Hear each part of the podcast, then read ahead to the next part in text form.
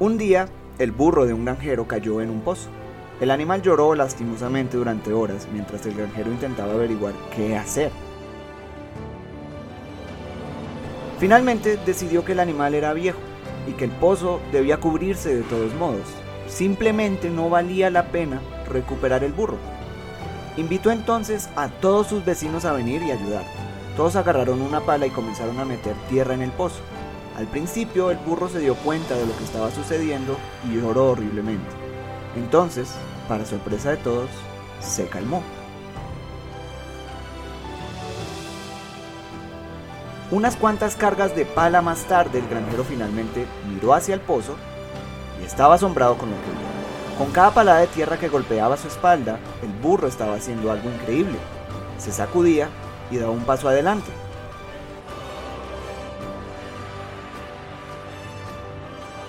A medida que los vecinos del granjero continuaban paleando tierra encima del animal, él la sacudía y daba un paso hacia arriba. Muy pronto todo el mundo se sorprendió cuando el burro se acercó al borde del pozo y felizmente trotó.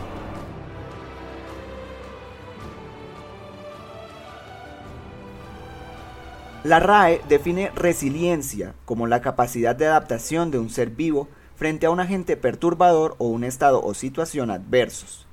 En mi caso, el estado de mayor dificultad ha sido el de mi salud. En este sentido me he encontrado con que la vida puede golpearte, tirarte al suelo y hasta escupirte mientras estás ahí, pero tu crecimiento depende de enfrentar con valentía y coraje a ese monstruo que es a veces la realidad. Cada persona vive una realidad diferente y atraviesa este libro que llamamos vida y sus capítulos con las herramientas que tiene a su alcance y con ellas atraviesa muros, construye edificios y forma conexiones. A veces el problema es que no sabemos utilizarlas o no las encontramos o en el peor de los casos decidimos dejar de buscarlas. En mi caso, mis herramientas fueron personas y momentos sin los cuales hoy no podría caminar, no podría decir que soy profesional, no podría afirmar todo lo que digo en este podcast.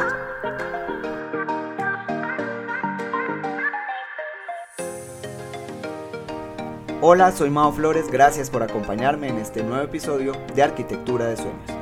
Te invito a que me sigas en mis redes sociales y te suscribas a mi podcast y blog, donde cada semana estaré compartiendo el conocimiento y las herramientas que van a rediseñar tu realidad y ayudarte a construir un mejor presente y un mejor futuro.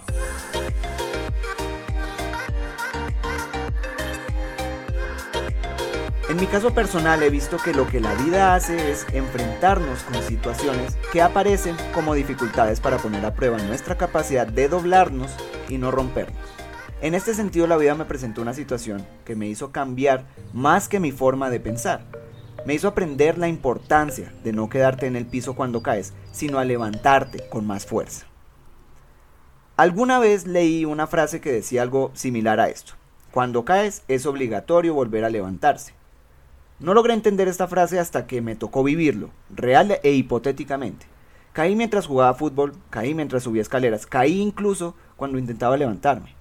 Pero lo que me hace hoy ser quien soy, pensar como pienso y vivir como vivo, han sido todas y cada una de las caídas que he tenido en la vida, pues ellas no han sido fracasos, ellas han sido enseñanzas. Enfrentar situaciones difíciles en la salud, el amor, finanzas, lo familiar, no es una elección personal pero sí es algo por lo que todas las personas atraviesan en cierto momento de la vida y hasta cierto punto definen cómo se entiende y cómo se percibe la realidad. Aquí aprendí que la realidad puede jugar con tu mente tanto como tú puedes jugar con ella. Puedes escoger cómo sentirte frente a ella. Yo escogí disfrutar cada día a pesar de todo lo negativo. Hice la elección de crear mi propia realidad. Escogí vivir con un diagnóstico, no con una enfermedad. Escogí vivir con diferentes capacidades, no con discapacidad escogí levantarme y no quedarme en el piso. La vida no se trata de sufrimiento, como afirman los que dicen que a esta venimos a eso.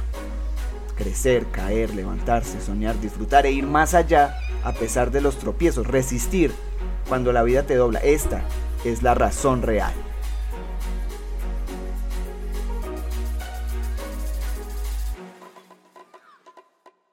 En la pugna entre el arroyo y la roca siempre triunfa el arroyo, no porque sea muy fuerte, sino porque persevera. H. Jackson Brown.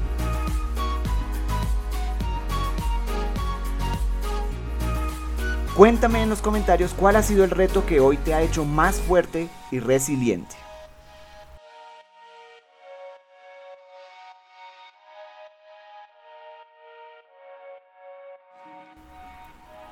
Gracias por haberme acompañado en este episodio de Arquitectura de Sueños. Te invito a que me acompañes en los próximos, que estarán cargados de herramientas y conocimiento que te ayudarán a rediseñar tu realidad y construir tus sueños. Me despido por ahora no sin antes recordarles que todo lo podemos en Cristo que nos fortalece.